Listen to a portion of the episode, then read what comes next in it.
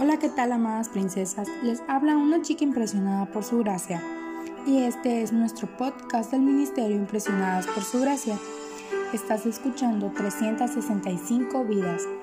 El día de hoy hablaremos de Esaú. Y te invito a que me acompañes a Génesis 25-28. Leemos.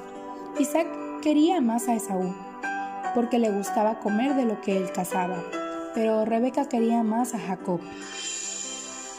Esaú es aquel que rompe con los moldes de su tranquilo y pacífico padre. Le gusta el campo, caza, se anima a ir más allá de los límites del campamento, es temerario y valiente. Su padre lo ama. Este perfil tan diferente del de su hermano gemelo lo hace centrarse en las cosas terrenales, presentes inmediatas. No tiene tiempo ni ánimo para pensar en cosas que vayan más allá de su apetito presente de su premio perdido en aquel instante o de su inmediatez.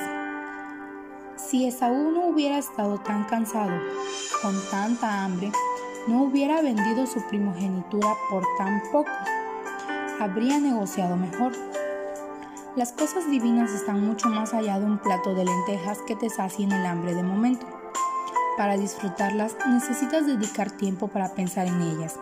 Poder pensar y tener tiempo son dos elementos que no aparecen entre las características más sobresalientes de Esaú, ni de la posmoderna sociedad de hoy en día. Solemos correr por las calles de esta vida intentando cazar nuestra próxima presa y vendiendo por platos de lentejas lo realmente importante. Las lentejas del sexo fácil sacian tu hambre de placer inmediato. No necesitas compromiso, no necesitas estar casado, solo necesitas un poco de satisfacción es lo que dicen. Las lentejas de la mentira sacian tu hambre de poder. No importa quién caiga en el proceso. Y a veces el cargo vale tan poco.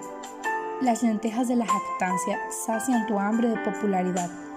Y no importa si es verdad, importa que a ellos les guste.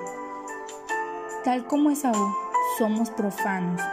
Por más que estamos rodeadas de situaciones que nos ayudarían a no serlo, el campamento de Isaac era una proyección del que había gobernado a su padre durante más de un siglo. Cultos, sacrificios, ceremonias, la presencia de la iglesia en todo momento. Pero tenemos tan poco tiempo para eso, ¿no lo crees? Muchas veces cumplimos con los compromisos religiosos mirando el reloj y pensando en la próxima casa. Escuchamos el sermón pensando en la salida de esa noche. La religión de formas no salva a nadie. Esaú vende su primogenitura porque no le interesa, porque quiere algo y lo quiere aquí y ahora.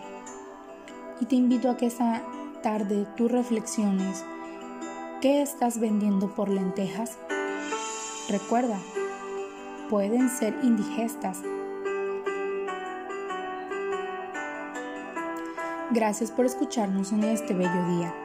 Nuestra oración es que Cristo viva en tu corazón por la fe y que el amor sea la raíz y el fundamento de tu vida y que así puedas comprender cuán ancho, largo, alto y profundo es el amor de Cristo.